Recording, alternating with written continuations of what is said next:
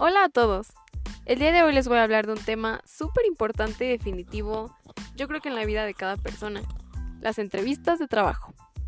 Es muy común que al momento de ir a presentar una entrevista tengamos esa incertidumbre de no saber cuáles son los requisitos necesarios para poder entrar en esa empresa, a pesar de que siempre piden personas con liderazgo y eficiencia. Es curioso, ya que uno siempre tiene la idea de que aceptan a los más intelectuales y pues no es así.